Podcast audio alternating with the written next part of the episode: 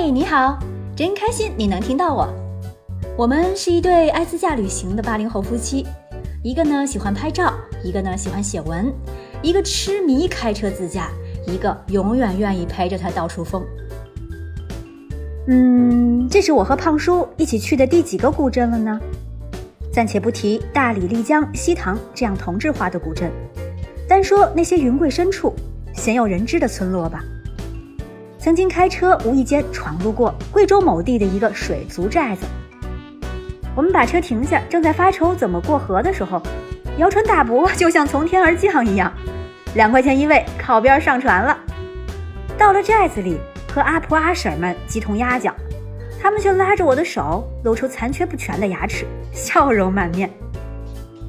还曾经深入过云南红河泸溪的古城子村儿，雨后泥泞满地。一起去的朋友因为泥水没有进去，但我俩还是深一脚浅一脚的进村了。层层叠叠、错落有致的一间间土长房连成一片，让我不知不觉就上了人家的房顶儿。还有神秘古老的黄岗洞寨，走进它之后，会有一种神秘的朦胧感，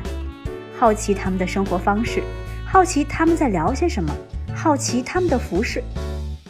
想上前攀谈。却又不敢，怕打破了他们的宁静。洞寨四周云雾缭绕，草木茂盛，心中浮现出这里是否有像盗墓小说中说的那样，有少数民族神秘的古树、婚俗和祭拜方式呢？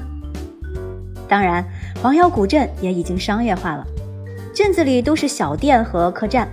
这特有的建筑风格，寨墙、门楼、家寺、民居都颇有历史底蕴。黄姚古镇的门票是七十五块钱一位，二十四小时之内可以凭票再次进入。我们就白天晚上各进去溜达了一圈。夜晚的古镇还真有一种鬼火盈盈的神秘感，就因为头顶上那一排排悬挂着的大红灯笼，夜色下就像漂浮在天上，加上其他游人悉悉嗦嗦的脚步声，却看不到人。特别诡异，可能真的是盗墓小说看多了，给自己平添了很多冒险的乐趣。当然都是自己吓唬自己喽。其实夜晚的古镇还有另外一个版本，大红灯笼高高挂，看起来安静祥和，凉爽宜人。手挽手散步遛弯儿，给彼此一个倾听和倾诉的机会，不是很好吗？其实古镇除了正式的入口之外，还有很多其他小入口，但是每个入口啊都有工作人员把守，休想不买票就溜进去。古镇周边停车比较困难，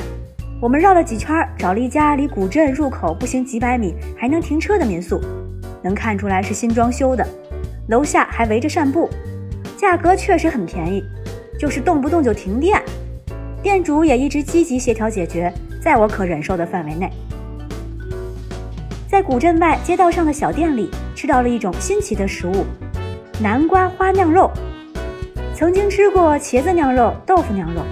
而在这里，厨师把一朵艳黄色的花苞打开，将肉馅和豆腐馅塞进里面，咬一口下去，肉汁四溢，再加上花朵的清香，真是佩服厨师们的心思。这道菜算是吃到我心里去了。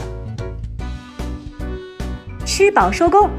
下一站，舍肇兴奔黄冈。我对少数民族的寨子情有独钟。